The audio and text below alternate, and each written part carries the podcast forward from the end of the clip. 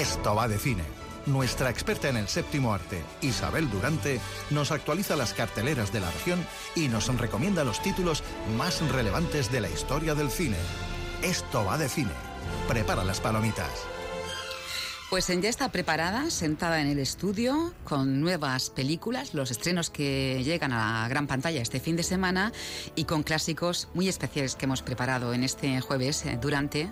Buenas tardes. Hola, buenas tardes, Maripaz, ¿qué tal? Yo muy bien, ¿y tú? Pues genial. ¿Tú crees que la temperatura que tenemos es normal en febrero? Yo eh, sé que el cambio climático, que tenemos que preocuparnos por él, pero a mí esto me encanta también, te digo. Claro, pues claro, y a la mayoría, qué bien. Una primavera constante. Esto no es bueno para nadie. Ya, bueno, lo sé, lo sé.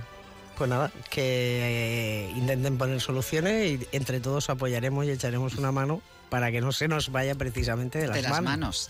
Vamos con los estrenos que tenemos 3-5. Dale, dale.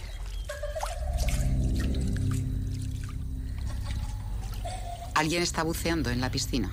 Sí, efectivamente, vamos a empezar por la de terror, que nunca falta en nuestro repaso a la cartelera semanal.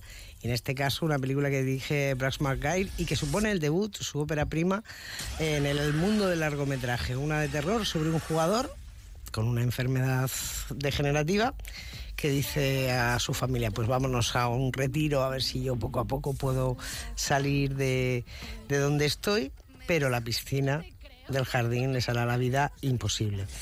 Es una película muy torpe, es una película que para los que disfruten con el género pues se les va a quedar corta y en definitiva es una película que ha intentado emular o aterrorizar, mejor dicho, al espectador, pero que, que nos da un poco de, de igual. Bueno, vamos a ver la siguiente. Dos objetos no pueden ocupar el mismo espacio en el mismo momento. 1957, la quiebra se cierne sobre la empresa de Enzo Ferrari que levantó junto a su esposa Laura. Sí, Ferrari se llama de hecho la película, una película que dirige Michael Mann, que en esto de la acción, bueno, pues tiene cosas pues muy destacadas como Collateral, luego ha hecho también biopic como Ali, o una película bastante interesante como fue El Dilema. Y coge a Adam Driver y a Penélope Cruz para contarnos este drama biográfico ambientado, como muy bien apuntabas tú, en los años 50, sobre ese piloto de carreras, Enzo Ferrari, que fue a la sazón, bueno, pues el que promovió pues la empresa Ferrari, eh, cuando está en sus horas mucho, muy, muy malas, ¿no? Unas horas bajas y, y bueno, pues decide jugársela en una única carrera que atraviesa mil millas a lo largo de toda Italia, que es lo que se conoce como la Mille Miglia. Eh, ¿Qué problema tiene fundamentalmente la película? Pues que no encontramos aristas ni matices, todo es soso, todo es mediocre, pero sabes, salvo una cosa, a ver, Penélope Cruz. Eso te iba a decir porque las críticas son fascinantes. Sí, bueno, es que nosotras aquí, a mí me gustaría que si alguien quiere y mm. tiene tiempo, que eche la vista atrás, y me estoy refiriendo a muchos años, mm. coja algún podcast y veamos como siempre hemos hablado de Penélope Cruz en este programa, mm. porque es una actriz inconmensurable, me parece una actriz magnífica que, bueno, pues sabes tú que a veces en España nos va más criticar que admirar. Eh, pero que desde luego todo lo que ha hecho lo ha hecho con una profesionalidad y un rigor excepcionales. Los guardias mensajeros son guerreros que transportan bienes para la gente. Y aquí, Isabel, tenemos una película de animación china. Sí, efectivamente, aparte está dirigida por, por siete u ocho realizadores, se llama Corre Tiger Corre y nos cuenta la historia pues de, de Tiger, ¿no? de un niño de 11 años que, que, va en busca de sus padres que llevan mucho tiempo desaparecidos y claro, pues eh, para buscarlos tiene que, como te puedes imaginar, pues vivir un emocionante viaje eh, de aventuras a través de, de, bueno, pues de un valle con todos los peligros, las inquietudes y las cosas que oculta. Para los más pequeños es una propuesta pues simpática. Hoy nuestra maestra nos ha hablado de un lugar llamado África. Que nuestras madres descienden de las reinas de allí. ¿Y el color púrpura pinta bien?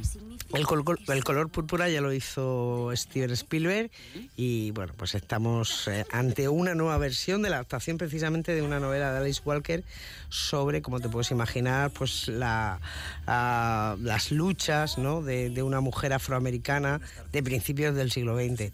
Imagínate, mujer negra y, y, además a todo eso le añades a principios del siglo XX. Eh, es un drama musical que encierra muchas reivindicaciones, por tanto, sobre el racismo y sobre el feminismo a través de la historia pues, de esta chica que además es entregada por un padre que es un desalmado, absolutamente deleznable, maltratador, a un granjero que además la trata fatal, o sea, y que, bueno, pues encuentra su liberación eh, eh, cantando jazz, eh, yéndose a otras ciudades a cantar jazz. Es una película que te tiene que gustar mucho la música, te tiene que gustar mucho el jazz, que no sé si a ti te pasa, a mí me pasa que es un género que los cinco primeros minutos me fascina. Sí, y luego te cansas. Y luego ya digo... Eh, me pasa un poco también con el flamenco. Mm. Sí que hay mucha gente muy mm. admiradora del flamenco y aparte ahora tenemos la cumbre flamenca aquí en Murcia que hay que ir.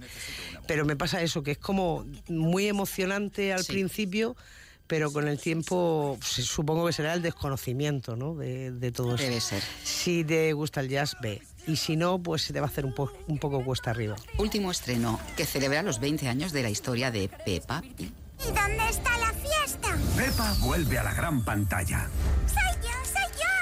Va a celebrar la mayor. ¿Cómo está Pepa en la película?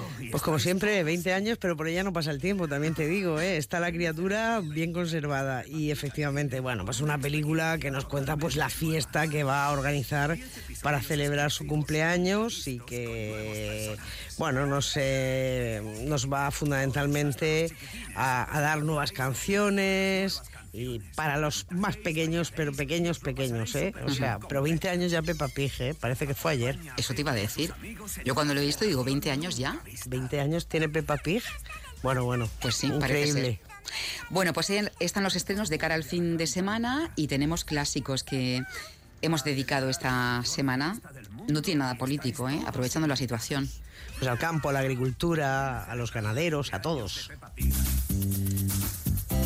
Soy agricultor, pescador, ganadero. Pero Maripaz, ¿esto qué es?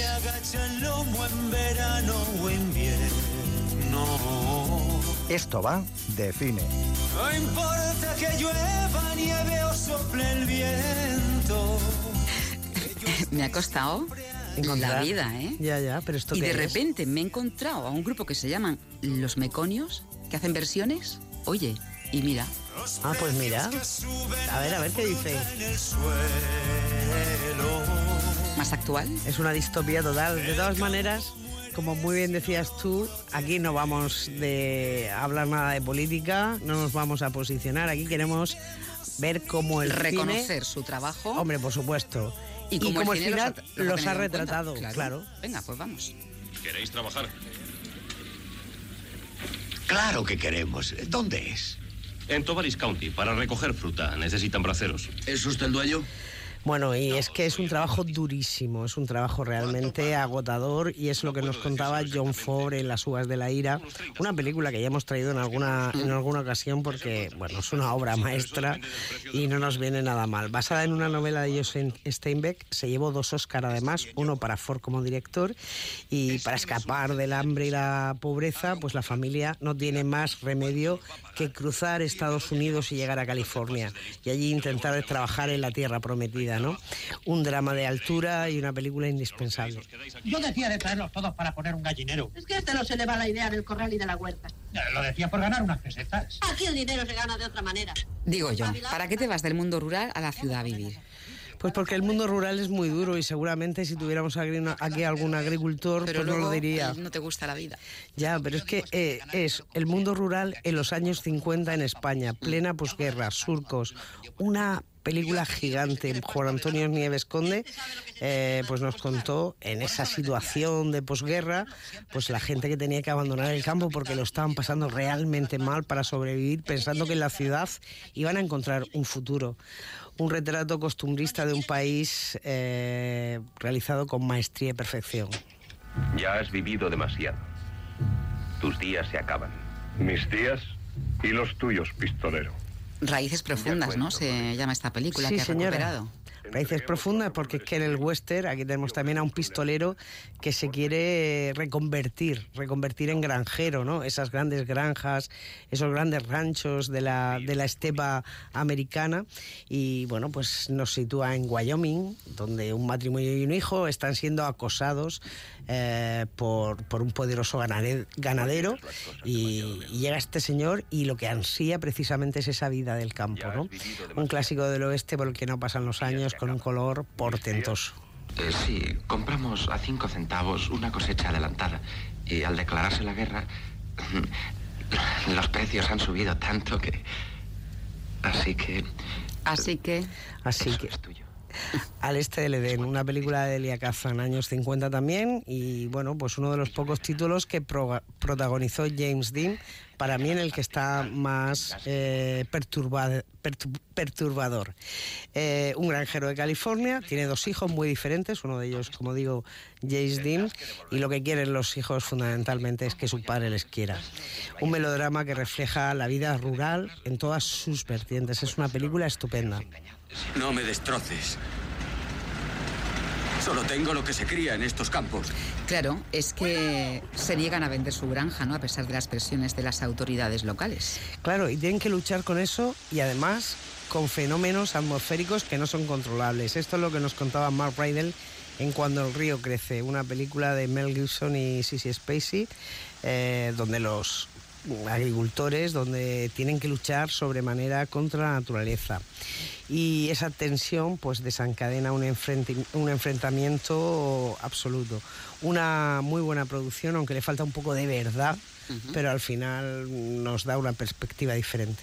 Tiene toda su vida por delante y yo no soy ni una sombra en sus ojos.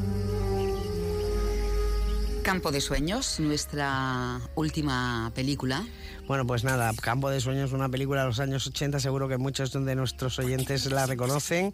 Era Kevin Costner, que era un granjero de Iowa, que de repente un día oye una, escucha una voz y, que le dice que tiene que construir un campo de béisbol. Y ese campo de béisbol, pues empiezan a llegar viejas glorias. Eh, que bajan del cielo para volver a jugar. Una película emotiva, bastante entretenida. Nos tenemos que marchar. Ojalá el otoño en vez de hojas secas vista mi cosecha Con un poquito de ritmo que le hemos puesto al programa, ¿eh? con ¿Eh? esta canción que bueno, conocemos todos de Juan Luis Guerra. Que lleva café, que lleva agua, que, la necesitamos. Que por favor. El jueves más. Y lo vamos a dedicar exclusivamente a los pescadores. Venga, bueno, vamos a los pescadores. Sí, sí, sí. Llega Julián la onda, adiós. Adiós pa' que en Villa Vázquez oigan este canto.